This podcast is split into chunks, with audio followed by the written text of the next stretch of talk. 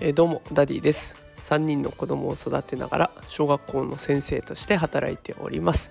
このラジオでは育児や教育を楽にするそんなヒントを毎日一つずつお送りしております。さあ今日は水曜日ですね、えー、今週も半ばまで来ました、えー、今日も一日お疲れ様でした、えー、さて今日はですね日本とアメリカ子供にかける言葉の違いというテーマでお送りしていきたいと思います。今日は子供への声か声のかけ方についての投稿になっていきます。結論としましては日本では何々をしてはいけないと否定的に伝えます。一方アメリカでは何とかしていこうと肯定的に声をかけるといった違いがあるということを今日はお話ししたいと思います。えー、私小学校の先生をしていますが小学校の方でもね使えるような真似したい声かけがたくさんありましたので、えー、ぜひこの放送を聞いていただいてお子さんへの声かけ少し変えてみてください。お子さんたちもきっとやる気になると思います。それでは本題の方に入っていきます。えー、2つの場面を想像していただきたいと思います。まずは学校です。こんな言葉聞いたことありませんかね？そこ廊下を走らないよ。一方でたまにこういう言い方をする先生もいます。廊下は歩こうね。どちらの方が言うことを聞こうと思いますかね。多くの子は歩こうねって言われた方が素直に聞いている印象があります。他にも家庭ではこんな場面ありませんでしょうか。水を運んでいる場面。子供が水を運ぶ場面。で水をこぼさないように運んでねっていう時とこの水を上手に運んでねどっちの方が水が無事に運ばれると思いますかね？これ結論はこの水を上手に運んでねって言われた方が子供ってすごく慎重に運んでくれて無事に運ばれることが多くあります。この2つ比べてみるとやってほしくないこと廊下は走らないとか水をこぼさないとかやってほしくないことを伝えるかやってほしいことを伝えるか廊下を歩こうねの水を上手に運んでねってやってほしいことを伝えるかのこの違いがあるんですね。やってほしくないことを伝えると反発心だったりとかあとは緊張をしてしまったりします。逆にやってほしいことを伝えると素直に言うことを聞こうと思ったりあとはやる気が出たりします。だからこんな風に見てみるとやってほしいことを伝えるっていうのが大事になってくるということが分かってきます。じゃあなんでそれを伝えると素直に聞いたりやる気が出てくるのかっていうとこれが脳の仕組みで、えー、説明できるところになってきそうです。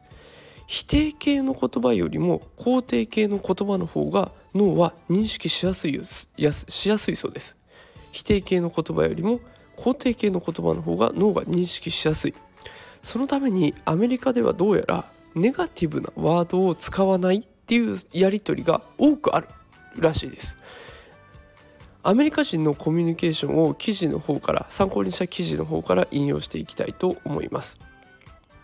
そういえば参考にした記事を紹介していなかったのでここで紹介させていただきます。マイドナニュースというところから子供に注意する時の言葉。日本とアメリカの違いが話題。日本語でも真似したい。素敵な文化っていうことで記事が紹介されていました。え今日の放送の台本をリンクに貼っておきますのでそちらからも飛べるようにしてあります。ぜひご覧ください。ではえ引用した事例の方を紹介します。例えば失敗しちゃった時。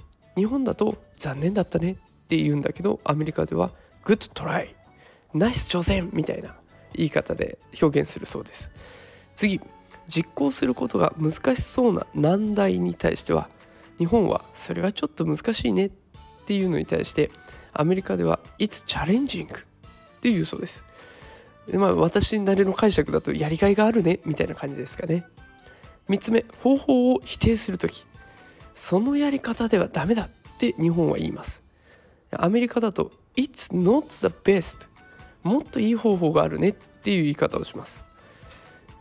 何か問題があった場合日本はこれは問題ですねって言います。アメリカでは It's good opportunity 発音合ってるか分かりません。ごめんなさい、えー、私の解釈だとそれは成長する機会になるねっていうような表現になってきます。だからどれも前向きな声かけをしているんですね。こう言われたらちょっとやってみようかなって頑張れそうな気がしませんかね。さあということで今日は声かけの仕方について投稿しました。ほんのちょっとだけねこうしようよとかこうしていくといいことありそうだね。みんなでこうしていこうっていう前向きな言葉にするっていう意識を変えるだけで受け手である子供それを聞く側の子供の印象が変わってきます。これはやっちゃダメ。あれもダメって否定されると反発したりやる気がなくなる。だけどこうしていこうよ。こうしていくといいよっていうことを言われれば子供っていうのは素直に聞いたりやる気が出てきます、えー、ぜほんの少しの言葉の違いだけで変わっていくのでぜひ試してみてほしいなと思います。ということで今日は日本では何とかしてはいけないと否定的に伝えアメリカでアメリカでは何々していこうと肯定的に声をかけるといった違いについて投稿をしてみました。少しでも参考になれば嬉しいです。それではまた明日も配信したいと思います。また明日会いましょう。それではさようなら。